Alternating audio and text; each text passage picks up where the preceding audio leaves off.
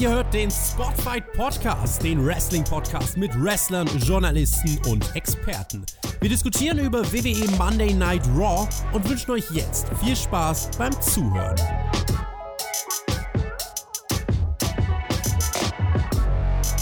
Es war die Raw-Ausgabe vor einem der wichtigsten Events des Wrestling-Kalenders. Legenden werden geboren, andere aus dem Grabe geschaufelt. Richtig, am Donnerstag ist der Super Showdown. WWE fliegt nach Raw zu den Saudis und mal sehen, wer dann alles dort zurückkommt und vor allem wann. Wir fliegen nicht hin, ich habe aber äh, gar nicht vor, es zu schauen. Dafür bekommt ihr am Donnerstag das Comeback des Jahres. Jonathan kommt zurück. Ja, Leute, ihr habt richtig gehört. Der schaut sich die Saudi-Show an und äh, der wird die hoffentlich mit dem Björn reviewen. Apropos Björn, ihr seht das schon im, im äh, Bildschirm hier auf YouTube. Der Björn ist heute nicht da. Warum ist der Björn nicht da? Der hat mir heute Morgen eine Nachricht geschrieben. Irgendwas bei ihm ist grundsätzlich kaputt im Körper, irgendwas mit dem Magen und äh, deswegen er kann kein Raw schauen und äh, Podcast ist leider auch nicht denkbar. Wir hoffen, dass das zum Super Showdown funktioniert. Ansonsten kommt Jonathan zurück und darf alleine eine Saudi-Show reviewen. Das wünscht man keinem. Also, von daher Björn heute nicht da. Wir haben uns nach jemandem umgeschaut, der dann ja irgendwie schon mal hier in den Podcasts war und auch ein gutes Feedback bekommen hat. Und jemand, der vor allem auch eine Wrestling-Kenntnis hat und dem wir zutrauen, dass er den Podcast hier bereichern könnte. Er war schon zweimal bei Hauptkampf. Dort ging es unter anderem um den WWE-Quartalsbericht und es ging um New Japan Pro Wrestling. Und das ist eigentlich eine breite Palette. Da hat er überzeugt. Da war auch das Feedback gut. Heute ist er hier. Vielleicht kennt ihr ihn. Er hat einen YouTube-Kanal namens Wrestle World. Und heute wird er mit mir über Raw sprechen. Chris ist da. Hallo. Ja, hallo Tobi. Ich freue mich auch mal bei einer normalen Wrestling-Show-Review dabei zu sein. Du hast es erwähnt, zweimal Hauptkampf und jetzt Raw. Ich wünsche erstmal dem Björn gute, gute Besserung, falls er das hört. Und ich bin auch mal gespannt dann, äh, wenn die zwei vielleicht über die Saudi-Show sprechen können. Aber wir kümmern uns jetzt erstmal um die gute alte Go-Home-Show und zwar Raw. Let's go, würde ich sagen. Mehr mit dir gibt es dann auch im Nachschlag. Also wenn ihr irgendwas zu Chris wissen möchtet, ähm, ich habe auch eine, habe eine ganz interessante Story für den Nachschlag und zwar einen Hörer auf Tinder gematcht. Ihr habt richtig gehört, wie das zusammenpasst. Äh, das ist eine ganz wilde Geschichte. Ihr hört sie dann im Nachschlag auf Patreon. Äh, vielleicht noch mal jetzt äh, so vorweg. Das ist jetzt deine erste Raw Review. Wie war denn so die Show zu deinem Debüt? Ja, ich würde sagen, man könnte mit einem krasseren Ding reinstarten, aber es könnte auch schlechter laufen. Also für mich war es so eine ordentliche Ausgabe, nicht mehr und nicht weniger. Es gab jetzt keine krassen Highlights. Für mich ist halt aktuell das Problem an den Weeklies, dass man Zwischenschritte leistet. So, wir sind eigentlich auf der Road to WrestleMania, aber es fühlt sich nicht so wirklich an, als ob man für Chamber oder WrestleMania aufbaut. Super Showdown, aber auch nicht wirklich. Also ist für mich so ein Mittelding. Ich freue mich auf jeden Fall, wenn der ganze Quatsch da am Donnerstag vorbei ist und dann so richtig losgeht. Raw begann mit Randy Orton, der kam heraus und meinte, Leute, ich muss mich entschuldigen, meine Emotionen, die sind nicht mehr ausbalanciert. Er blickte auf Raw vor 15 Jahren hier in Winnipeg zurück, man war ja in Kanada. Damals war er Intercontinental Champion und damals wurde er von wem ins Gesicht geschlagen, der ihn danach retten sollte. Adam ist sein Name, ihr alle kennt ihn als Edge. Was ich gemacht habe mit Edge, es tut mir leid, unterbrochen wurde Orton dann von Kevin Owens, der Hometown Hero oder der Local Hero, der natürlich laute Reaktionen bekam in seiner Heimat. Und äh, Owens meinte dann, ich hatte es zuletzt ziemlich oft mit desillusionierten Leuten zu tun. Äh, das lege ich aber heute mal beiseite, weil ich heute ein Problem mit dir habe. Und ich glaube dir deine Entschuldigung nicht. Matt Hardy, der wollte wissen, warum du das alles gemacht hast und der wurde von dir vermöbelt. Jetzt will ich von dir wissen, warum du es gemacht hast. Ich war beim Rumble Backstage, ich habe das Comeback von Edge verfolgt und das nicht als Wrestler, sondern als Fan und eine Nacht später nimmst du uns alles weg davon. Orton meinte, you think you know me und Owens meinte, stimmt, ich kenne dich nicht, aber die Leute haben sowieso genug Gerede gehört, lass uns kämpfen. Orton antwortete, Owens, du willst ein Match gegen mich?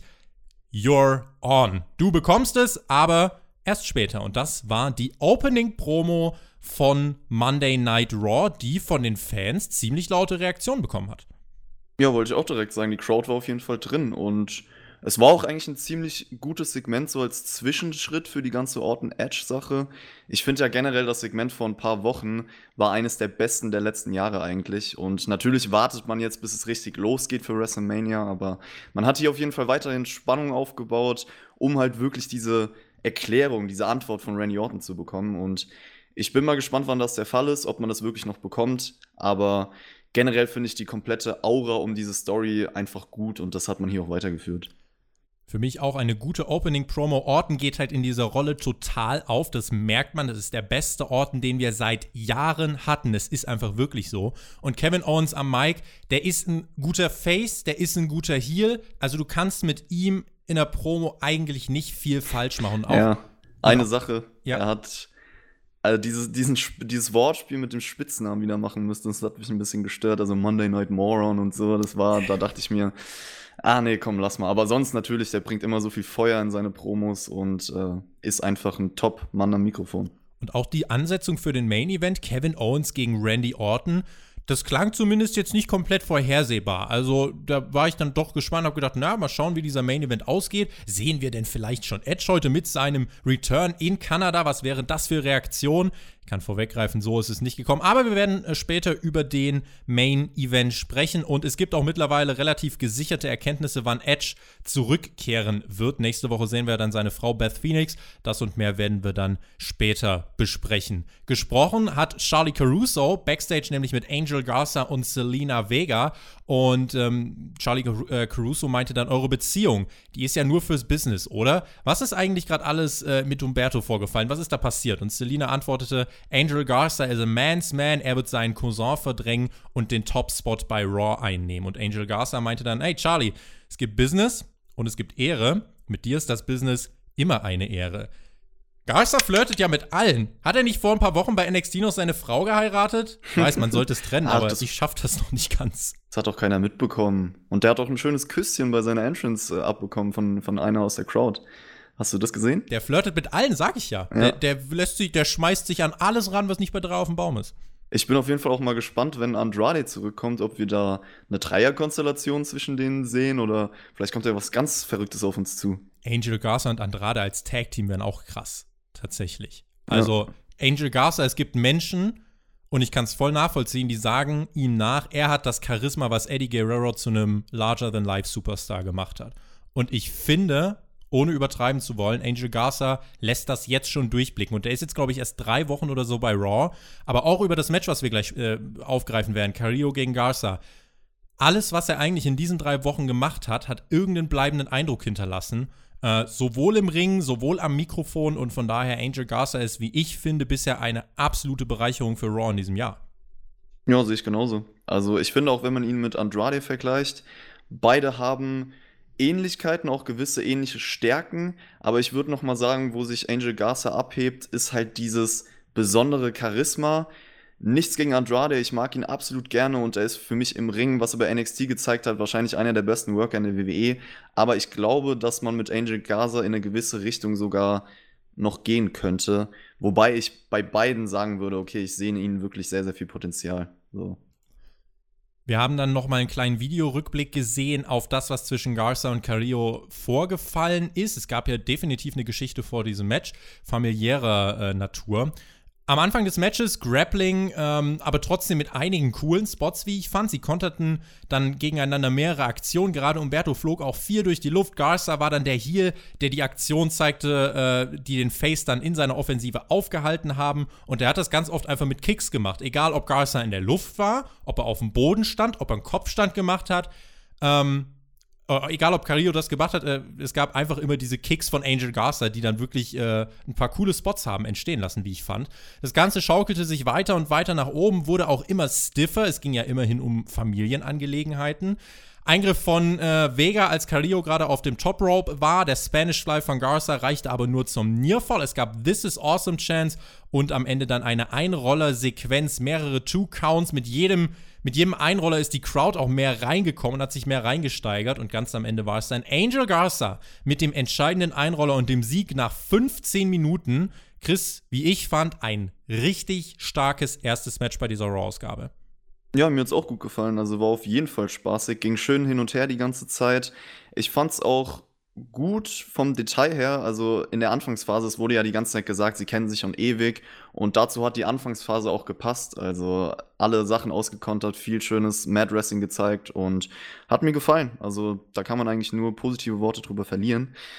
Und ja, auch das Ende war cool gemacht. Die Crowd ist echt abgegangen. Deswegen cooler Start für Raw auf jeden Fall mit der Backstory, wie das im Match auch aufgegriffen wurde, wie, wie auch einfach Heel- und Face-Charakter hier herausgearbeitet wurden. Ähm, und auch wie sie eben, wie du sagst, das Publikum mehr und mehr reingeholt haben. Also, ich finde, hier kannst du halt wirklich nicht viel kritisieren, weil es gibt für diese Story, es gibt einen Aufhänger mit der Familie. Du gibst Umberto Profil eigentlich, seitdem er dann das erste Mal angefangen hat, auf Spanisch so ein bisschen rumzuranten im Ring, ist er viel greifbarer auch für mich geworden. Ja. Und zeigt auch viel mehr Emotionen. Das finde genau. find ich in diesem Match auf jeden Fall sehr, sehr lobenswert, weil Umberto ist für mich jemand, mit dem ich nicht so viel anfangen konnte. Klar, guter Wrestler, keine Frage, aber da fehlt mir so die Connection. Und ich finde, die baut er in letzter Zeit immer mehr auf. Und diese Story tut er wirklich ihm gut. Dass Garza jetzt den Sieg bekommt, alright, mit ihm hat man halt jetzt gerade einen Plan. Ihn bei Raw zu behalten und ihm da ein gewisses Standing zuzuschreiben, finde ich, ist absolut nachvollziehbar. Ich habe gerade erwähnt, warum. Umberto schadet ein Sieg nach so einem Match gerade auf diese Art und Weise, finde ich jetzt nicht so sehr. Und ich bin sogar der Meinung, die könnten sogar, wenn sie wollen würden, das Ganze nochmal steigern. Mal schauen, das ist eben ein interessanter Punkt. Wie läuft das, wenn Andrade zurückkommt? Seine 30-Tage-Suspendierung, die läuft ja dann jetzt bald ab. Er ist ja weiter US-Champion. Das ist halt die Sache. Vielleicht eine Dreierkonstellation für WrestleMania. Das ist dann so ein ja, ich weiß nicht, kann man das dann schon Showstealer-Potenzial nennen, was die auf einer Mania-Card zu dritt hätten, wenn man da eine Familienfeder aufbaut? Who knows? Wenn man auf jeden Fall Persönlichkeit damit reinbringt und auch noch Emotionen erschaffen kann und denen Zeit gibt, ganz wichtig, das Match nicht nur in acht Minuten abklappert. Vielleicht kommt ja Rey Mysterio auch noch rein. Passt oh, ja stimmt. auch. Fatal also den. Genau, mit dem hat man ja auch viel gemacht mit Umberto und Andrade, die Story reicht ja jetzt schon ewig zurück und äh, der wurde ja auch verletzt jetzt von Angel Garza. Also das würde auf jeden Fall passen. Kommende Woche dann Rey Mysterio und Umberto Carrillo im Team, Tag Team Match, also auch viele gute Matches dann für nächste Woche angekündigt. Du hast gerade von Emotionen gesprochen, die das Ganze auslöst. Wie viel Emotion löst bei dir das Match Ricochet gegen Luke Gallows aus? 0,0.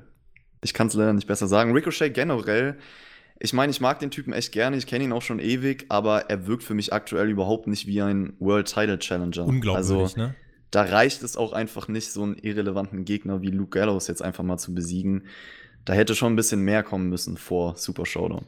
Letzte Woche trat Ricochet an gegen Carl Anderson, diese Woche also gegen den größeren Luke Gallows, vor eben diesem Match dann gegen Brock Lesnar in Saudi-Arabien. Das war so dieses typische Big Guy gegen Lauch WWE-Match und das war auch. Boah, äh, Lauch, jetzt wird's aber hart.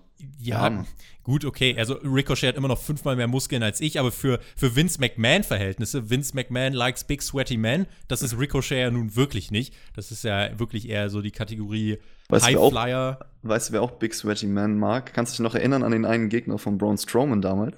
Den meinst du?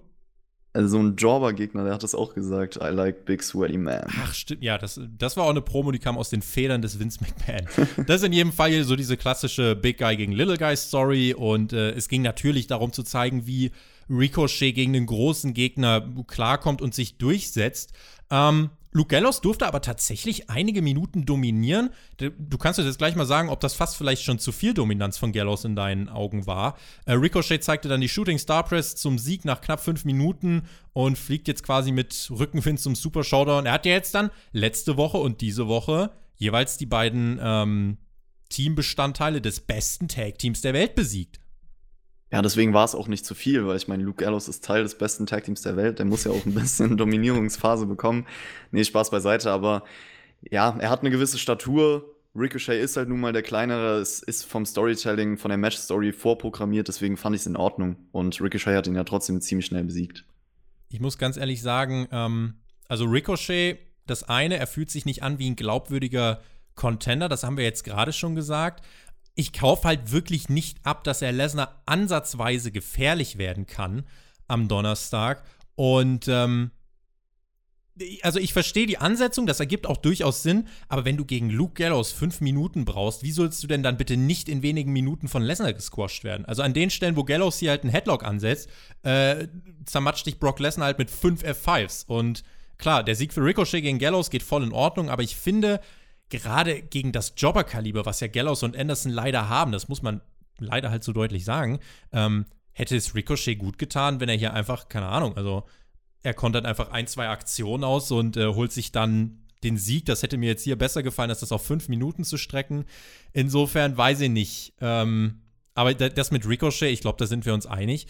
Äh, das ist jetzt nur ein kurzer Ausflug einmal in Richtung WWE-Titel und Main Event. Aber da wird er dann so schnell nicht mehr zu sehen sein. Ja, ganz sicher. Also hätte ich ein Haus, würde ich das auf Brock Lesnar setzen. Am Donnerstag auf jeden Fall. Aber ansonsten, ich glaube, man könnte es so verkaufen, dass Ricochet halt sagt, ja, ich gebe halt noch mal 100.000 Prozent mehr als jetzt bei Raw gegen Brock Lesnar und deswegen die Chance noch mehr besteht. Aber ich verstehe schon, was du meinst. Also klar, rein von der, vom Status von den beiden Leuten hätte Ricochet ihn auch schneller besiegen können. Der OC war dann backstage zu sehen. AJ Styles meinte, wir müssen unsere Flagge am Kopf der Nahrungskette aufstellen, wenn es jetzt in Richtung WrestleMania geht. Alistair Black kam dann vorbei und AJ meinte, Alistair, warte mal, vielleicht sollten wir dir mal erzählen, wer wir sind. Wir sind der OC, the only club that matters. Dann attackierten sie Black, der lag dann am Boden, sollte später aber nochmal gegen Eric Rowan antreten. Ein Statement vom OC und von AJ Styles, der ja bei WrestleMania gegen den Undertaker antreten soll. Und jetzt Achtung, Spoiler-Time. Wenn euch das jetzt, wenn ihr jetzt ungespoilert sein wollt für den Super Showdown, solltet ihr euch jetzt ganz kurz für 10 Sekunden die Ohren zuhalten oder die Kopfhörer ausstecken. Achtung! Der Undertaker sitzt im Flieger nach Saudi-Arabien und äh, es ist nicht unwahrscheinlich, dass er dort auftreten wird, um seine Fehde gegen AJ Styles zu starten. Wie kommt Styles im Moment gerade bei dir weg? Wäre das ein glaubwürdiger Gegner gerade für den Undertaker? Ja, glaubwürdig ist jetzt so eine Frage. ist eine gute Frage, weil ich meine, Styles hat einen Namen, ich glaube, den wird er auch immer haben. Er hat jetzt nicht die größte Stellung bei Raw aktuell, aber ich denke mal schon, dass man das glaubwürdig verkaufen kann. Ich fand es auch nur lustig, dass er in seiner Promo Backstage gesagt hat, ja, falls Ricochet den Titel gewinnt, dann werde ich ihn ihm noch vor WrestleMania abnehmen, wie auch immer er diese Titelchance generieren soll. Er sagt es einfach, so kriegt man doch bei WWE jetzt Titelmatches. Ja, stimmt. Ansonsten haben wir nächste Woche AJ Styles gegen Alistair Black. Ist auf jeden Fall eine coole Ansetzung. Vielleicht kann er dann auch mal wieder ein, ein gutes Match abliefern, so. Und das wäre halt theoretisch ein Sieg für ihn, der ihn auch noch mal höher positionieren könnte. Auf der anderen Seite ist halt die Frage, Alistair Black, kann er jetzt einfach gegen AJ Styles verlieren? Hm. Das ist die Frage. Schauen wir erstmal auf das Match von Alistair Black, was er jetzt hier bei Raw bestritten hat. Dort gab es nämlich noch einmal das Rematch gegen Eric Rowan. In der letzten Woche hat Alistair Rowan ja besiegt in einem, wie ich fand, doch überdurchschnittlichen Match äh, von dem, was man eigentlich erwarten konnte. Ähm, ich bin ganz ehrlich, das letzte Woche war nicht schlecht. Ich weiß gar nicht, ob es diese Woche das Ganze jetzt nochmal gebraucht hätte. Alistair ganz klar nicht bei 100%. Er zählte das auch bei seinem Entrance gut. Ron dominierte zu Beginn. Alistair kämpfte sich dann so ein bisschen zurück, aber verlor recht schnell wieder die Kontrolle. Nearfall für Rowan nach dem Uranagi. Black mit dem Comeback und hat dann für sich nochmal einen Nearfall gewinnen können nach einem Knee-Strike. Rowan schafft es aber nicht, das Match zuzumachen, zeigte mehrere Power-Moves, hat es nicht geschafft, das Match zu gewinnen und sah da für mich einfach aus wie, wie ziemlicher Trottel. Alistair Smith, Rowan dann draußen gegen die Ringtreppe. Der Käfig fiel zu Boden, aber das Tuch für das arme Tier, das ist so festgemacht an den Rändern, dass das Tier wahrscheinlich nie in seinem Leben Tageslicht sehen wird. Was auch immer drin war, es stand Kopf und fiel der Schwerkraft zu Opfer. Rowan rastete aus, Powerbomb gegen den Ringpfosten, ging dann zu seinem Käfig, um zu checken, wie es denn dem dem etwas darin geht, vergaß dabei den Countess Rest, schafft es gerade so zurück in den Ring. Da gab es dann zweimal den Black Mass und Alistair Black holt sich in der zweiten Woche in Folge den Sieg gegen Eric Rowan. Auch hier, wie ich fand, definitiv in einem guten Match. Ja, okay, würde ich sagen. Ich fand es ganz interessant, dass man mit Alistair Black mal diese Underdog-Verletzungsstory umgesetzt hat. Also habe ich ihn selten drin gesehen, deswegen fand ich das ganz cool ich glaube, man hat es halt am Ende versucht, so zu verkaufen, okay, Eric Rowan ist abgelenkt von seinem Käfig und deswegen hat er das Match verloren. Trotzdem ist es natürlich komisch, wenn Alistair Black gar nicht mal richtig zum Ring kommen kann, aber dann halt äh, trotzdem das Match gewinnt. Also für er wird Rowan immer fitter, je länger das Match geht. Ja, das stimmt. Und ja, ich hätte es gefeiert, wenn das Ding aus dem Käfig aus Versehen rausgeflogen wäre und diese ganze da ist Story. Drin. Da ist da, nichts da, drin. Da ist nichts drin, sagst du. Glaubst du, das Nein, nein, also nicht storymäßig. Also ich glaube, storymäßig ist da selbstverständlich was drin, aber Rowan trägt halt einfach Ach so, generell, ja. Ja, ja, der trägt Aber wäre witzig gewesen, wenn da irgend so eine Stoffpuppe oder so drin gewesen wäre und die aus Versehen rausgeflogen wäre. Und dann Quark mit der ganzen Story. Ja, du, dann wäre diese Story endlich auch vorbei. Ja, ich denke, man hat ja jetzt hier relativ deutlich gesehen, Eric Rowan ist gerade nicht der Fokus, nicht die Priorität, die man jetzt für ihn äh, oder in ihm dann sieht. Und ja, hat man ja auch beim Rumble schon. Also Rumble ist ja auch ein Beispiel, da wurde ja auch relativ schnell von Lesnar abgefertigt. Ich meine, da gab es einige, aber ja, ja. Ich glaube, ähm, mit ihm hat man nicht so viel vor. Ist aber auch gut so, finde ich. Was das Selling angeht, mir hat jemand geschrieben, Alistair Black zählte nicht, als wäre er verletzt, sondern als wäre er komplett besoffen. Vielleicht hat er auch einfach zu viel Karneval gefeiert, ich weiß es nicht. Wollte ich auch gerade sagen. Ich habe ich hab ihn aber nicht gesehen die letzten Tage. Also ich weiß nicht, wo er unterwegs war. Ich habe mich aus Köln zurückgezogen. Ich bin auch gerade gar nicht in Köln, sondern äh, bin zu Hause in meiner Heimat vorm Karneval geflüchtet. Also ansonsten, um das hier vielleicht rund zu machen, also gutes Match, das Story-Element mit dem Käfig war gut, äh, dass man es halt einfach nochmal eingebaut hat, dass Alistair den Sieg bekommt, trotz der Tatsache angeschlagen gewesen zu sein, wie du gesagt hast, diese Underdog-Story, die man mit ihm fährt, ähm, ist ja voll in Ordnung. Er geht da, denke ich, doch gestärkt heraus und äh, zeigt auch, wie tough sein Charakter dann eben sein kann. Bei den Fans in der Halle hat es funktioniert und dass Rowan jetzt halt wie ein Geek wirkt ja, so be it. Also ich finde, da gibt es schlimmere Sachen. Alistair Black dann im Interview auf der Bühne sagte, mein Rage wird nächste Woche auf AJ Styles zurollen. Und wie du es gerade schon gesagt hast, nächste Woche AJ Styles bei Raw gegen Alistair Black. Ich sag dir ganz ehrlich, ähm, dann, dann, lass von mir aus das Licht ausgehen, den Gong. AJ Styles äh, kriegt die Todesstarre und äh, Alistair Black äh, nietet ihn einfach mit dem Black Mass um. Die andere Sache, du bringst jetzt AJ Styles gegen den Undertaker auf den Weg für WrestleMania, aber hast jetzt sogar noch Alistair Black in dieser Kombination mit drin. Und wenn ich ganz ehrlich bin, so ein uh. Match Alistair Black mhm. gegen den Undertaker, allein diese Möglichkeit, das nimmt so AJ Styles gegen den Undertaker bei mir fast so ein bisschen die, die Magie raus. Ja, wollte ich auch gerade sagen. Ich glaube, wenn alle drei im Ring stehen, spürt man dann eher die Magie zwischen Taker und Alistair Black, einfach weil es von den Charakteren viel besser zusammenpasst. Und ich finde, aktuell mit dem Undertaker, was er so in letzter Zeit im Ring abgeliefert hat, müsste man dann schon eher auf diese Charaktersache sich fokussieren. Also ich glaube, das sollte die Stärke von seinem Auftritt werden. Also dass er auch einen Gegner hat, wo die Story halt passt. Und ja, AJ Styles, ich weiß noch nicht so richtig, ob das bei mir funktionieren wird, aber mal schauen. Er ist halt eine, er ist einer der safesten Worker. Also wenn du den Undertaker mit ihm in den Ring stellst, dann äh, ist, glaube ich, das stimmt also verletzen wird er sich nicht, da bin ich mir auch sicher. Aber ich muss auch ganz ehrlich gestehen, weil viele immer sagen, ja, AJ Styles ist eine Bank im Ring und so. Für mich hat er in den letzten Jahren gar nicht mehr abgeliefert eigentlich. Also ich glaube, das einzig starke AJ Styles Match in den letzten Jahren, an, dich, an das ich mich jetzt erinnern kann, ist gegen Seth Rollins bei Money in the Bank damals. Und sonst habe ich ewig kein Match mehr von ihm gefeiert. Gerade wenn man weiß, was er vor seiner WWE-Zeit gemacht hat. Du Aber auch am Anfang von seiner WWE-Zeit. Also ja. da war er auch deutlich besser, meiner Meinung nach. Ja. Ja, also es ist tatsächlich, da kann man durchaus, finde ich, einen Abbau sehen, wobei er trotzdem halt einfach, wir hatten das vorhin mal erwähnt, er hat halt einen Namen, so AJ Styles und das, ja. das an sich ist eine Paarung gegen den Undertaker, es wäre halt vor zehn Jahren ein absolutes Mega-Dream-Match gewesen. Ähm, jetzt hat das halt auch so ein bisschen, weil, weil Styles sich so ein bisschen runtergewirtschaftet hat, der Undertaker verliert so ein bisschen von seiner, äh, von seiner Mystik und von seinem, von seiner Magie. Ja, es ist nicht mehr so heiß, wie es mal hätte sein können. Nichtsdestotrotz, also nächste Woche bei Raw, Alistair Black gegen AJ Styles. Ich sehe tatsächlich Alistair Black als Sieger, weil ganz ehrlich, mir wäre ein charakterlicher Fokus auf Alistair Black in, jetzt gerade in dieser Situation lieber als AJ Styles und seiner Jobber-Fraktion mit dem OC da gerade irgendwie noch mehr Aufmerksamkeit zu schenken. Ähm, und das sollte eigentlich nur eine Durchgangsstation für Alistair Black sein. Ich hoffe, da hat man für Mania irgendwelche Gedanken und dann, ja, lass irgendwie den Undertaker am Lichtschalter spielen und dadurch gewinnt Alistair das Match. Aber AJ Styles nächste Woche den Sieg zu geben, das, dem könnte ich nicht viel abgewinnen. Kann man so unterschreiben. Ja, ich bin auch einfach mal gespannt, wenn wir dann AJ Styles und Undertaker wirklich gegenüber sehen. Vielleicht kommt dann die gewisse Magie. Man weiß es nicht. Lassen wir uns überraschen. Ja, hängt dann auch viel von der, von der Crowd ab. Magie, ja, die Geschichte von Tyson Fury, die, ist auch, die hat auch ein bisschen was Magisches. Der ist nämlich wieder Boxweltmeister. Die Sportwelt feiert ihn. Hast äh, du den Kampf gesehen? Ich habe es nicht gesehen. Ich wollte dich gerade fragen. Ich leider auch nicht. Es tut mir leid. Ich würde sonst hier mein Fachwissen durchscheinen lassen, aber nee, Boxen, keine Ahnung. Kann ich fast nichts zu sagen. Auf jeden Fall hat ihn die Sportwelt gefeiert. Auch WWE zeigt dir eine Auswahl von Medienberichten. Tyson Fury, wäre das jemand, wo du sagst, boah, geil, den will ich auf der WrestleMania-Card sehen? Oder sagst du, ach komm, bleib weg?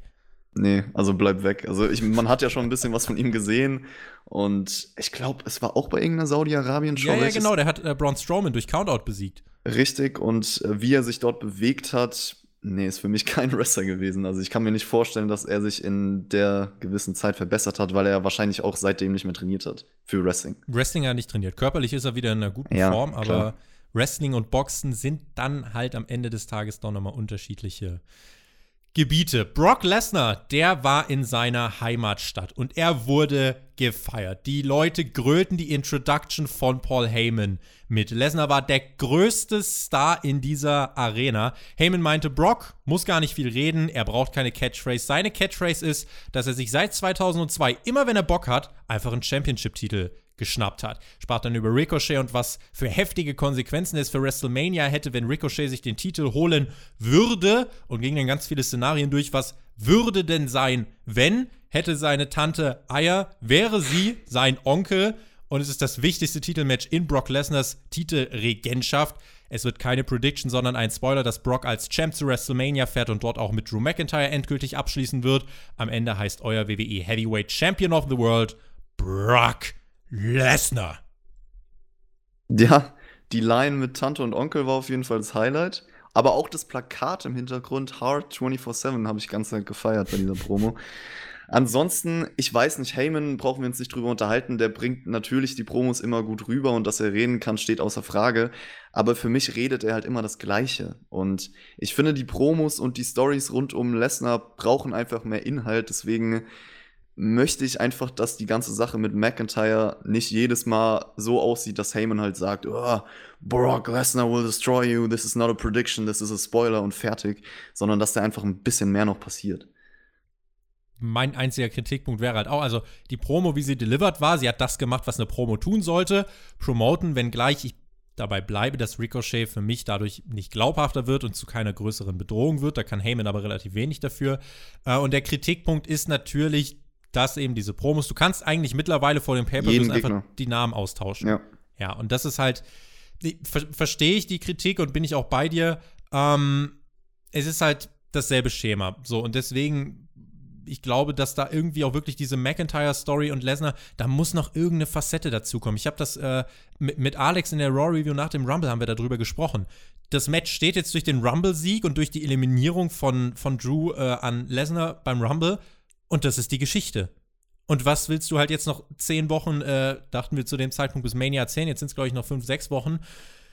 Ja, es tritt so ein bisschen auf der Stelle. Man konzentriert sich auf Drew McIntyre als Charakter, hält ihn noch so ein bisschen weg von Lesnar. Da gab es den F5 nach dem Rumble, aber mehr eigentlich nicht. Ich habe trotzdem so ein bisschen die Sorge, dass es halt bis Mania so ein bisschen abkühlen könnte. Das ist halt die Sache. Es wird auf jeden Fall vor Mania auch noch die Brawls geben zwischen, zwischen McIntyre und zwischen Lesnar, aber jetzt kommt halt erstmal der Super Showdown. Dafür war diese Promo jetzt gedacht. Aber wie gesagt, dass Ricochet da irgendeine Chance hat, ähm, sind wir uns einig, dass wir das ausschließen können. Ja, also wir können gleich über Drew McIntyre sprechen. Der hatte ja noch so ein Sit-Down-Interview. Da konzentriert man sich auf jeden Fall drauf. Lesnar, Drew, passiert noch nicht allzu viel. Ich glaube halt, dass man das relativ simpel angehen wird. Also ich denke mal, dass sie viele Brawl-Segmente haben werden und vielleicht auch McIntyre hoffentlich ein bisschen mehr in die Badass-Schiene noch geht. Aber ansonsten fand ich es eigentlich ganz gut, wie man dem Charakter McIntyre jetzt in diesem Interview Tiefe gegeben hat. Genau darüber können wir jetzt sprechen. Er war ja in einem Sit-Down-Interview und wurde gefragt, gegen wen würdest du bei WrestleMania eigentlich lieber antreten? Ricochet oder Brock Lesnar und McIntyre meinte, das ist mir eigentlich egal, mir geht es nur darum, im Main-Event von WrestleMania zu stehen und den WWE Championship-Titel zu gewinnen. Jetzt ein bisschen Storytime. Vor 13 Jahren bin ich debütiert bei WWE und Vince McMahon bezeichnete mich als den Chosen One und als zukünftigen World Champion. Zu der Zeit, an alle, die da nicht dabei waren, hatte Drew McIntyre den besten Theme-Song den ein Wrestler jemals gehabt hatte, mit Broken Dreams.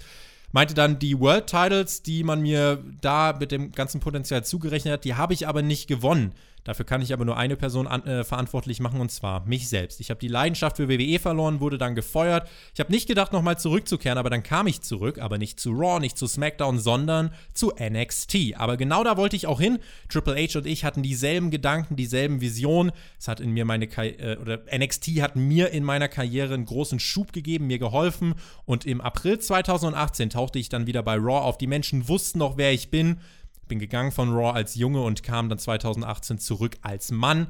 Dann sprach er noch ein bisschen über die Eliminierung von Brock Lesnar beim Royal Rumble. Und er wusste nach dieser Eliminierung, er muss jetzt den Rumble gewinnen, weil bei mir immer alle nur über das Potenzial gesprochen haben. Ich habe aber nichts daraus gemacht. Das wird sich dieses Jahr bei WrestleMania ändern.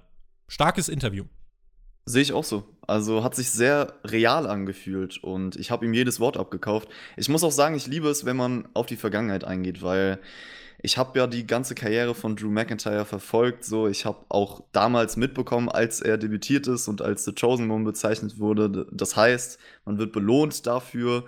Und ja, ich finde auch einfach der Grund, warum McIntyre jetzt sagt, okay, ich bin stärker als je zuvor, den hast du dadurch geliefert. Und deswegen fand ich sehr, sehr cool.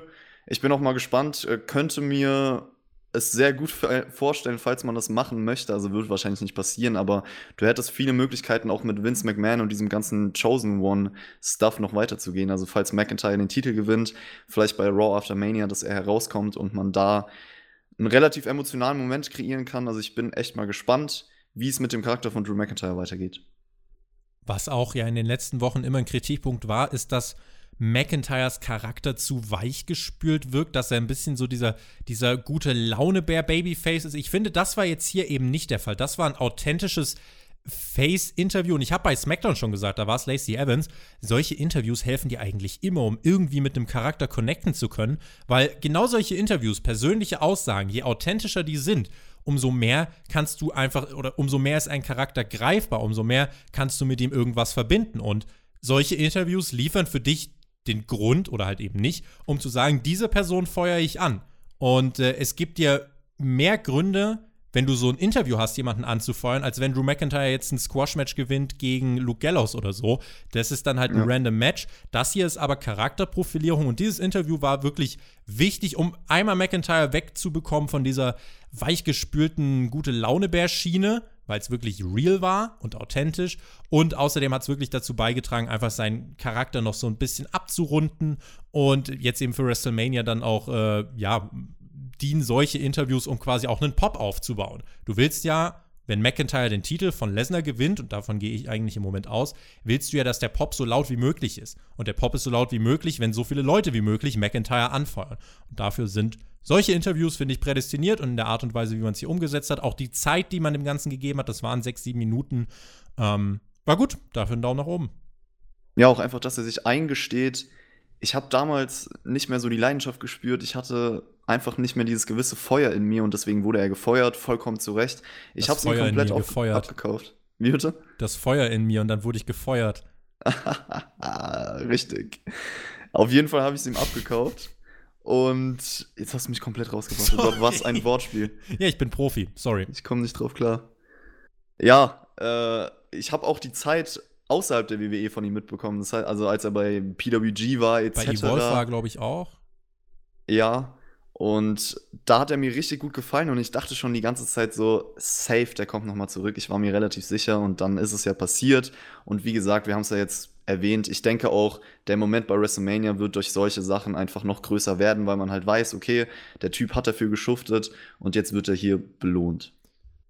Ein anderes Segment, was wir gesehen haben, da ging es auch ums Reden erstmal, aber das war dann doch ein ganz anderes Kaliber. R-Truth präsentierte uns die Winterpremiere von Truth TV. Er begrüßte in dieser Show das Power Couple Lashley und Lana kam dann auch heraus und Lana meinte, wir sind gar nicht hier für deine dumme Talkshow, du hast ein Match gegen meinen Bobby, guck ihn dir an. Und dann gab es Rusev Day Chance, Lana äh, stieg auf die Barrikaden, ging auf die Palme und meinte, Rusev Day ist gecancelt, was soll denn das, seid ruhig. Und Truth meinte, Lashley ist wirklich groß. Ich würde ihm lieber eine Frage stellen, anstatt ein Match gegen ihn zu bestreiten. Bobby, hast du eigentlich Sonic the Hedgehog gesehen? Alle dachten sich so, what the fuck? Und auch Jerry Lawler, was ist denn sein Problem? Dann wurde das Match angeläutet. Truth meinte, warte, ich muss noch meine Klamotten ausziehen. Attacke von Lashley. Truth zeigte dann in diesem knapp zwei Minuten langen Match die Trademark-Moves von John Cena, inklusive Five Knuckle Shuffle. Cena sehen wir ja dann bei SmackDown. Da hören wir uns übrigens auch wieder. Und dann der Spear von Lashley zum Sieg nach zwei Minuten ja, soll jetzt wahrscheinlich dieses Two-White Trophy-Match in Saudi-Arabien nochmal aufbauen. Da wird, glaube ich, äh, da muss ich gerade noch mal überlegen. Ich glaube, da wird ähm, an, äh, Andrade, nee, irgendjemand wird Rusev ersetzen. Ich kann aber gerade gar nicht mehr genau Rey Mysterio. Sagen. Rey Mysterio, genau. Äh, Rusev wird da nicht antreten. Ähm, auch diese Rusev-Lashley-Story, da reden wir jetzt nicht so viel drüber. Das war so, ja. Ja, weiter Raw, geht's. Raws drei Stunden und es musste da sein. Dann genau. hatten wir generell im, im Laufe der Show mehrere Videos mit Rückblicken auf diese Shayna Becky Story. Äh, angefangen bei diesem, ich beiß dir deinen Nacken kaputt äh, hinzu bei Elimination Chamber werde ich gewinnen und wir sehen uns dann bei WrestleMania. Und das Elimination Chamber Contract Signing für die Women's, Cha äh, für die Women's Chamber, das stand dann als nächstes auf dem Plan bei Raw. Ich muss dir eine Zwischenfrage stellen. Bei SmackDown hat Lacey Evans davon gesprochen, wie sie bei Elimination Chamber ihren Number One Contender Spot für Mania sichern wird, um dann gegen Bailey anzutreten. Entweder irgendwas daran ist nicht so gelaufen, wie es laufen sollte, aber es war ein geschnittenes Interview, also bin ich mir sicher. Hilf mir gerade auf die Sprünge. Sehen wir bei Elimination Chamber drei Chamber-Matches? Ne, glaube ich nicht. Weil das würde dann ein Raw Women's Vielleicht. Chamber, eine SmackDown Women's Chamber und eine Männer Women's Chamber geben. Ja, also ich denke mal, auf der SmackDown-Seite wird es dieses Number One Contenders Match um den Universal Title geben im Chamber. Aber, nee, warte, WWE-Title. WWE, äh, SmackDown ist Universal Title. SmackDown ist Universal Title, ja, ja, genau. Und Raw-Seite haben wir jetzt. Vielleicht ist ja Lacey Evans äh, ganz crazy unterwegs und attackiert auf einmal jemanden bei seiner Entrance, macht den Edge und ist, steht dann auf einmal im Raw-Chamber. Ich weiß es ja nicht, ist eigentlich nicht erlaubt, aber. Das glaube ich halt. Also tatsächlich, mich beschleicht der Verdacht, dass wir bei Elimination Chamber einen Overkill dieser Matchart sehen werden. Und drei Elimination ja. Chamber Matches an einem Abend. Ja, wobei, also, ich meine, wir wissen ja, dass es bei Super Showdown jetzt schon dieses Match zwischen Naomi und Bailey geben wird. Um den Titel, genau. Um den Titel, was ja eigentlich für WrestleMania geplant war, oder ich dachte zumindest, es kommt bei WrestleMania. War es, aber WrestleMania-Pläne auf der SmackDown-Seite wurden von Vince mhm. nahezu alle umgeworfen. Also es würde schon Sinn ergeben, falls wir dann ein Chamber-Match sehen, weil gegen wen soll, Bailey antreten? Ja, drei Chamber-Matches an einem Abend wären halt Quark, weil ja. dreimal Oder es kommt halt einfach so Lacey Evans gegen Bailey bei WrestleMania. Aber Lacey meinte mir in ihrem Interview wirklich konkret, ich hole mir in der Chamber meine Chance, um bei, äh, um bei WrestleMania um den Titel anzutreten. Und das ist so, dann hättest du dreimal 30 Minuten, weil diese Chamber-Matches gehen ja allein wegen der zeitlichen Ausrichtung schon mal mindestens 25 Minuten. Und ja, also das ist so ein bisschen, das ist, da bin ich gespannt, was da passieren wird. Das Ding ist, viel Zeit zu erklären hat man es nicht. Anderthalb Wochen, dann ist ja schon Elimination Chamber. Gucken wir mal jetzt noch mal zu dem, was jetzt hier bei Raw war. Also alle Teilnehmerinnen äh, der hier angekündigten oder des hier angekündigten Chamber-Matches, die saßen da schon an einem Tisch. Das waren äh, unter anderem äh, Natalia, die dann noch später mit dazu kam. Die hat ihren eigenen Entrance bekommen. Nur Shayna Baszler hat gefehlt. Asuka griff sich das Mikrofon, zählte mal nach und sah nur fünf Frauen. Shayna Baszler, wie gesagt, fehlte. Sarah Logan, Natalia, Liv Morgan, Ruby Riot und Asuka. Die haben dann auch den Vertrag reihum unterschrieben. Dann ertönte die Musik von Shayna Baszler. Sie wollte also scheinbar doch noch mitmachen. Ich glaube, wenn sie nicht aufgetaucht wäre und den Vertrag nicht unterschrieben hätte, dann wäre das Lacey Evans Chance gewesen. So kam Shayna Baszler dann durchs Publikum zum Ring. Jerry Lawler meinte dann, okay, Vertrag ist unterschrieben, ich bin dann mal raus. Asuka schubste Natalia weg und legte sich mit Baszler an, meinte Bite me. Natalia attackierte dann Asuka, Liv Morgan attackierte Ruby Riot und Sarah Logan kabbelte sich da auch noch mit rum. Es gab den Riesenbrawl und Shayna Baszler einfach so, jo Leute, dann zerfleischt euch. Sie war dankbar, stand da, hat das Ganze lächelnd mit angeschaut. Dann ertönte aber die Musik von Becky Lynch, der Brawl zwischen Shayna und Becky. Die Security musste beide auseinanderzerren. Dieses Segment hier an sich fand ich gut, mein einziges Problem ist, dass das ganze Match, was wir gerade aufbauen, dieses Elimination Chamber Match von Raw, es ist pointless. Also, wenn es am Ende hier nicht Shayna gegen Becky heißt, dann verstehe ich mhm. gar nichts mehr. Ja, es ist halt ein bisschen schade, dass man weiß, wer gewinnt. Aber ich meine, immerhin gibt es einen Grund, weil ich meine, Shayna Baszler hat ja theoretisch gar nicht das Recht, dieses Titelmatch zu bekommen. Deswegen erarbeitet sie es durch das Elimination Chamber Match. Finde ich in Ordnung. Aber hey, Tobi, generell haben wir mal etwas für Elimination Chamber bekommen bei dieser Show. Ist ja auch schon mal was Positives. Also hier hat man darauf aufgebaut. Jerry Lawler war am Anfang sehr nervös mit so vielen Frauen im Ring, hat sich erstmal schön verplappert. Wer kann es ihm verdenken? Aber so kennen wir ihn. Und ja, das einzige Negative, was mir aufgefallen ist, ich weiß nicht, Asuka ist mir ein bisschen zu verrückt. Ich weiß auch nicht, warum sie immer so viel Zeit bekommt zu reden. Also muss echt nicht sein bei ihrem Charakter, finde ich persönlich. man hätte eigentlich in diesem Segment noch die Gelegenheit erklären, äh, ergreifen können, um zu erklären, warum denn überhaupt genau diese Beteiligten im Match ja. stehen. Ansonsten, du, es war halt trotzdem relativ kurzweilig. Es war halt dann auch am Ende ein bisschen rumgebrawle.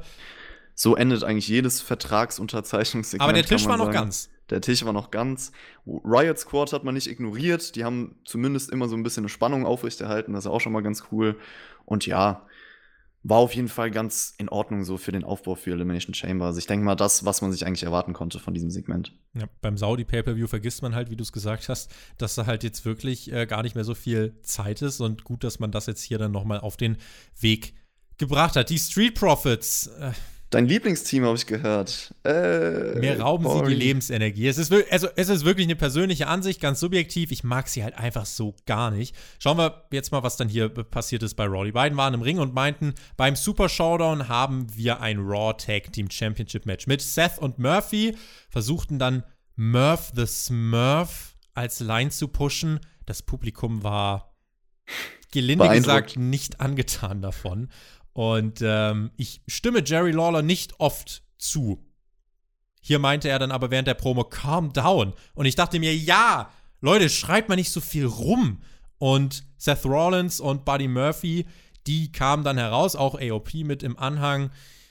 Ja, das sollte dann die Matches Murphy gegen Dawkins und Ford gegen Rollins aufbaut. Vielleicht kurzer Kommentar bis hierhin von dir. Ja, also mir ist auch aufgefallen, die Promo, es war ja nur Rumgeschrei, also typisches Beispiel von Overacting, kann man sagen. Ich muss sagen, der Theme bringt mich immer in Stimmung, wenn ich den höre von den Street Profits. Ich finde sie auch unterhaltsam, also zumindest bei NXT fand ich sie unterhaltsam, was sie jetzt im Main Roster seitdem machen, natürlich nicht, aber der Theme ist immer cool, so gehe ich mit ab. Und dann habe ich die Promo gehört und dachte mir so, ach nee, ist gar nicht mein Humor. Unlustige Sprüche. Cool doofe Spitznamen, du hast es schon gesagt, deswegen, ja, nee, war ich auch kein Fan von. Aber die nächsten Matches kann ich ja direkt mal überleiten. Murphy gegen Dawkins habe ich mich gefragt, warum man es überhaupt angesetzt hat, weil wir haben ein DQ-Finish bekommen nach anderthalb Minuten, glaube ich. Ja. Rollins ist einfach eingegriffen, weil er Angst hatte, dass Murphy das Match verliert. Und nach 90 Sekunden. Was ist ja. Murphy denn auf einmal für ein Geek? Ja, dachte ich auch. Also ich weiß auch nicht, warum setzt man das Match denn an und bringt nicht einfach sofort Rollins gegen Montez Ford. Genau, also Dawkins zeigte gegen Buddy Murphy seinen Pop-Up Spinebuster und das war halt vermeintlich schon der Sieg. Deswegen hat sich Seth Rollins dann dafür entschieden, äh, einzugreifen. Es gab die DQ, ganz richtig. Montez Ford meinte, ich hätte äh, Murphy auch geholfen. Letzte Woche hat Dawkins ihn nämlich so sehr zermatscht, dass er seinen ersten Namen verloren hat. Schön, dass man das noch aufgreift, aber dann tatsächlich zweitrangig. Und Ford meinte, äh, Ford meinte dann, ja, Rollins, komm, lass uns, äh, lass uns da jetzt hier in den Ring steigen. Und ähm, hat dann Rollins auch gefrontet. Und ja, dann hatten wir das Match von Montez Ford gegen Seth Rollins. Man muss ja auch mal sagen, Montez Ford war hier klar am Drücker. Rollins kam nach einer Dominanzphase von Ford dann langsam zurück ins Match, Buckelbomb im Ring, dann die Powerbomb außerhalb des Rings auf äh, oder gegen die Barrikade von Rollins gegen Ford. Letzterer hat sich wieder ins Match gekämpft, holte sich einen Nearfall nach einem DDT, aber das war wirklich hauchzart. Kompliment an den Ref für diesen stark inszenierten Nearfall. Ford verpasste dann seinen großen Frog Splash, brachte äh, oder musste dann den Stomp einstecken von Seth Rollins. Der holte sich dann gerade so den Sieg nach 15 Minuten. Ne? Also das war ja tatsächlich, die beiden waren auf Augenhöhe. Ich gehe jetzt einfach so weit und sage, in diesen 15 Minuten hat Seth Rollins fast eine Niederlage gegen Montez Ford einstecken müssen, der in diesem Match sehr starkes Showing bekommen hat. Ja, auf jeden Fall, aber ich fand's gut. Also hat mir gefallen, dass äh, Montez Ford mal so eine Chance bekommen hat bei Raw und einfach mal durch Wrestling überzeugen konnte, weil ich glaube, das tut ihm gut, so das ist seine Stärke und das hat man ja nicht allzu oft gesehen von den Street Profits im Main Roster, weil die müssen ja immer nur über das aktuelle Geschehen sprechen und jetzt einfach mal 15 Minuten gegen Rollins bei Raw, starkes Showing, geht trotzdem durch die Niederlage gestärkt aus diesem Match und ich finde auch bei ihm so sein Selling die Ausdrücke, die er im Gesicht zeigt, Mimik, Gestik, wie auch immer, sind echt gut. Der Mann hat Potenzial und deswegen hat mir das Match ziemlich gut gefallen. Ja, aber vielleicht kurz zur Einordnung noch. Im November, äh, Im November haben die Street Profits gegen den OC verloren. Jetzt plötzlich ist ein Montes Ford in der Lage, ein kompetitives Match gegen Seth Rollins zu bestreiten. M mir ist das gerade mit dieser Backstory, wenn man einfach mal ein paar Wochen zurückdenkt, wo beide da standen, ist mir das alles ein bisschen zu, zu Hanebüchen. Rollins sollte in einem Singles-Match, wie ich finde, deutlich stärker sein als ein Tag-Team-Wrestler wie Montez Ford. Rollins hat angeschlagen beim SummerSlam letztes Jahr Brock Lesnar besiegt. Jetzt braucht er 15 Minuten gegen Montez Ford und verliert fast.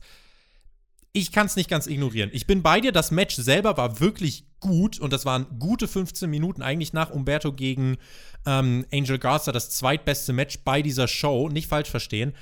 Aber für mich ist das Booking, was hinter diesem Match steht, halt einfach nicht glaubwürdig. Auf der anderen Seite, es ist halt ein zweischneidiges Schwert, weil du musst ja Montez Ford auch irgendwie aufbauen. Also was heißt du musst, aber wenn du ein gewisses Ziel mit ihm verfolgst und wenn du was mit ihm vorhast, finde ich, dass es schon gut gemacht war, dass er hier auch diese, wirklich diese Showing bekommen hat, diese Chance bekommen hat und nicht schnell abgefertigt wurde. Weil das hat ihm vor allem geholfen. Und ich persönlich finde nicht, dass es Rollins geschwächt hat, weil ich meine, im Endeffekt hat er das Match trotzdem gewonnen. Und Montez Ford ist jemand, ein junger Typ, mit, weiß ich nicht, viel Feuer in sich. Deswegen sehe ich das als realistisch an, dass er jetzt auch mal ein längeres Match gegen Rollins bestreiten kann. Wie du. Du bist der Montez Ford in diesem Podcast. Richtig, danke. Das oh, das ist ein sehr schönes Kompliment. Mhm. Siehst du, ein bisschen Kompliment kann ich doch geben. Äh, wenn ihr übrigens, äh, ihr dürft gern konstruktive Kritik äh, unter diesem Podcast schreiben. Also dürft selbstverständlich, da bitten wir euch inständig drum, schreibt uns, was ihr von dieser Show gehalten habt, also was euch gefallen hat und was nicht. Aber schreibt uns sehr, sehr gern auch, wie ihr den Podcast generell hier empfindet, was wir besser machen können, wie ihr Chris ähm, einschätzt, hört ihr ihn gern oder was stört euch vielleicht noch so ein bisschen, was findet ihr besonders gut. Schreibt uns das sehr, sehr, sehr gern in die Kommentare, weil wir wollen wirklich das bestmögliche Podcast-Produkt für euch liefern.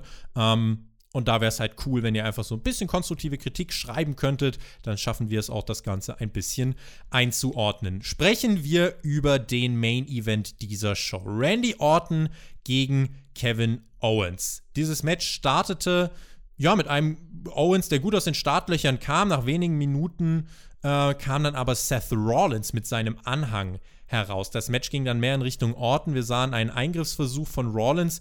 Den wehrte Owens ab. Orton schnappte sich aber Owens und äh, zeigte sein DDT auf den Seilen. Der Pin wurde dann vom Referee gezählt, aber nicht 1, 2, 3, sondern 1, 2, 3. Orton war etwas verdutzt. Seth Rollins schnappte sich zwei Stühle, wollte Orton dann dazu auffordern, das Concerto gegen Owens zu zeigen. Owens war aber noch bei Bewusstsein, schnappte sich einen Stuhl und wollte sich wehren. Orton machte einen Rückzieher und dann schnappte sich Owens stattdessen den Referee. Der trug unter seinem Ref-Shirt ein Monday Night Messiah-Shirt, bekam dann einen Stunner von Owens ab. Rollins meinte, warum tust du diesem lieben, guten Mann das denn an? Owens holte sich noch einen Tisch, Powerbomb gegen den Ref durch den Tisch und das Ende dieser Raw-Ausgabe. Ja, ich glaube, über das Match an sich braucht man nicht viele Worte verlieren, weil der Fokus lag nicht darauf, sondern das, was danach passiert ist. Deswegen kann man das schnell abhaken.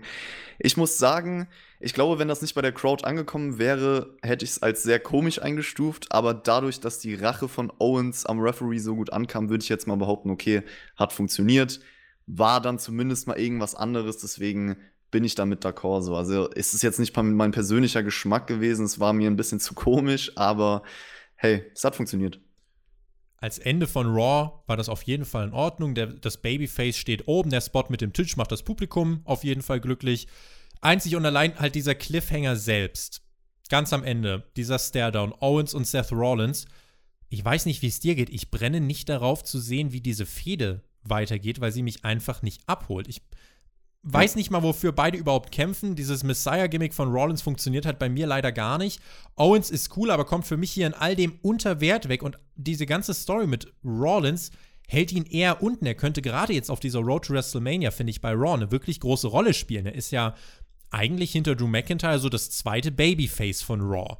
Und ähm, ja, wie feige dann auch von Rollins, dass er den angeschlagenen Owens nicht selber attackiert. Klar, er will nicht mit Orton in einen Ring, aber es macht ihn ja eigentlich noch mal mehr zum Feigling, dass er sich das auch nicht traut, gerade wenn sein Anhang mit da ist. Rollins könnte jederzeit ein 4 gegen 1 draus machen, traut sich das aber auch nicht. Insofern, das Angle, oder der Angle an sich hat funktioniert in der Halle und es war ähm, kein 0815-Finish, sondern man hat halt jetzt dieses Ref oder dieses Heal-Ref-Element eingebaut, was jetzt okay ist für diese eine Woche. Ähm, mehr aber auch nicht. Aber die Fehde von Rollins gegen Owens, muss ich sagen, sie holt mich halt einfach nicht ab, weil mir das die, der, der Erzählgegenstand fehlt mir halt einfach. Also es gibt für mich keinen Grund, warum äh, soll ich davon jetzt irgendwas sehen wollen? Äh, was ist die Erzählung dahinter? Warum bekämpfen die sich überhaupt? Und deswegen, ja, ist es jetzt nicht so, dass dieses letzte Segment bei mir ganz viel Vorfreude ausgelöst hat. Nee, das auf jeden Fall nicht. Also es gibt auch deutlich zu wenig neue Entwicklung und die Fehde zieht sich sehr. Also man kann es schon fast vergleichen mit Reigns Corbin. Ich will jetzt nicht sagen, dass die Fehde so schlecht ist wie Reigns Corbin, auf keinen Fall. Aber es ist für mich auch eine Fehde jetzt auf der Raw-Seite, die ausgelutscht ist. Und ich möchte auch was Neues sehen. Vor allen Dingen, wenn man jetzt wirklich im Hinblick auf WrestleMania vielleicht mit diesem finalen Singles-Match zwischen Owens und Rollins plant, muss ich wirklich sagen, ich wünsche mir was Frisches. Also ich bin ja ein Fan davon, wenn man wirklich Long-Term Storytelling betreibt und das dann auch bei WrestleMania in einem Payoff endet. Aber in diesem Fall, es zieht sich einfach, es passiert nichts Neues und das, das kann man nicht bis WrestleMania ziehen. Das fühlt sich überhaupt nicht so an. Unterm Strich war das, wie ich fand, keine schlechte Ausgabe von Raw. Wir hatten eine ordentliche erste Stunde, ordentliche zweite Stunde. In Stunde drei war es ein bisschen Hanebüchen. Murphy sieht aus wie ein Geek. Rollins struggelt gegen fucking Montez Ford in einem Singles-Match. Und am Ende dieses, oder der hier Ref-Angle mit dem Babyface Owens, was am Ende oben steht. Und dem Cliffhanger für die kommende Woche. Ja, ist okay, nur die Story ist halt nicht ganz so heiß, dass der Cliffhanger uns jetzt vom Hocker reißt. Aber ja, doch, man erkennt, das ist das Gute bei Raw wirklich. Man erkennt bei vielen Entwicklungen einfach eine Richtung. Und das ist ganz, ganz, ganz wichtig, um einfach ähm, noch, noch ein gewisses Investment zu verspüren für Raw, um zu sagen, okay, das das sind die Gründe, warum ich nächste Woche einschalte. Ich will nächste Woche einschalten wegen äh, Angel Garza und Umberto. Und äh, Rey Mysterio ist auch wieder da, da weiß ich, ich kriege ein gutes Match. Ich will einschalten wegen dem, was vielleicht mit Orton äh, passiert. Beth Phoenix, die Frau von Edge, wird ja nächste Woche da sein. Und der Plan. Black Styles ist nicht uninteressant. Styles, genau, gegen Ricochet. Also du hast halt auf jeden Fall für die kommende Woche, äh, Styles gegen Alistair Black, nicht gegen Ricochet, ähm, da hast du halt Matches auf den Weg gebracht für die kommende Woche, wo du sagst, ja, dafür schalte ich ein.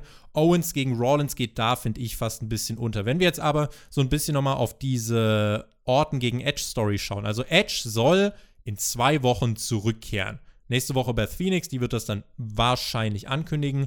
Und dann wird man, wenn Edge wieder da ist, dann gibt es halt die Auseinandersetzung mit Orton, dann spitzt sich das auf Mania zu und dann ist das eine ordentlich solide erzählte Geschichte vom Comeback von Edge bis hin zu WrestleMania gewesen, zehn Wochen. Und dann ist das ähm, in Ordnung. Ich glaube, gerade in diesen letzten Wochen vor Mania wirst du merken, dass Raw einfach in den letzten Wochen und Monaten bessere Arbeit geleistet hat, um Charaktere aufzubauen, bei denen du sagst, okay, da kann ich jubeln, da reagiert das Publikum. Wenn ich auf die SmackDown-Seite schaue, da hat man in den letzten Wochen und Monaten eigentlich konstant abgebaut, sodass ich dafür die Road to WrestleMania echt mich so ein bisschen frage, puh, wie soll das funktionieren? Und es kommt nicht von ungefähr. Also, Vince McMahon hat jetzt wenige Wochen vor WrestleMania die geplanten Matches, also Cena gegen Elias und äh, Fiend gegen Reigns, die sind scheinbar umgeworfen. So, und jetzt irgendwie Goldberg soll da jetzt äh, gegen Reigns eine ne valide Option sein, was ich nachvollziehen kann, ehrlicherweise.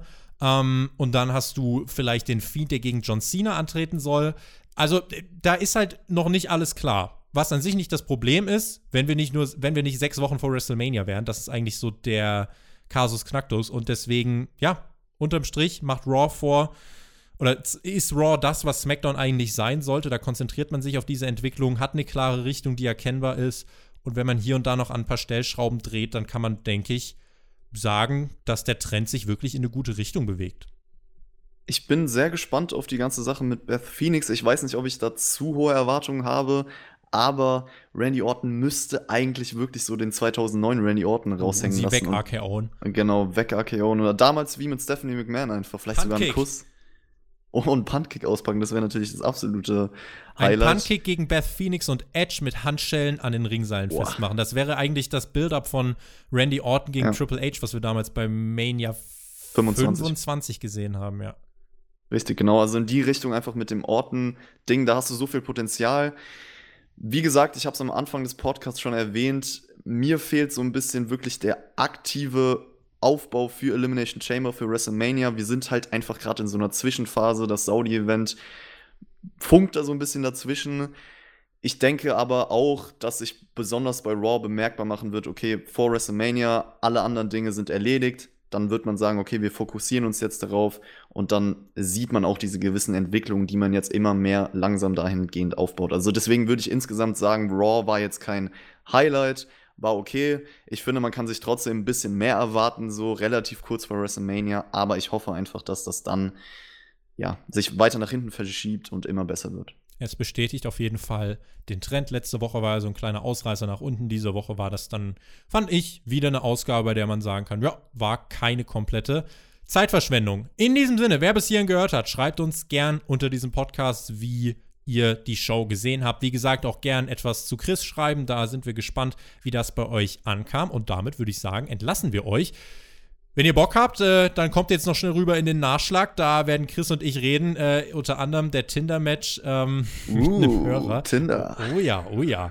Äh, ganz, ganz spannende Geschichte eigentlich. Und wir werden einfach so noch ein bisschen über die Zukunft reden, was für eine Rolle Chris vielleicht auch haben wird.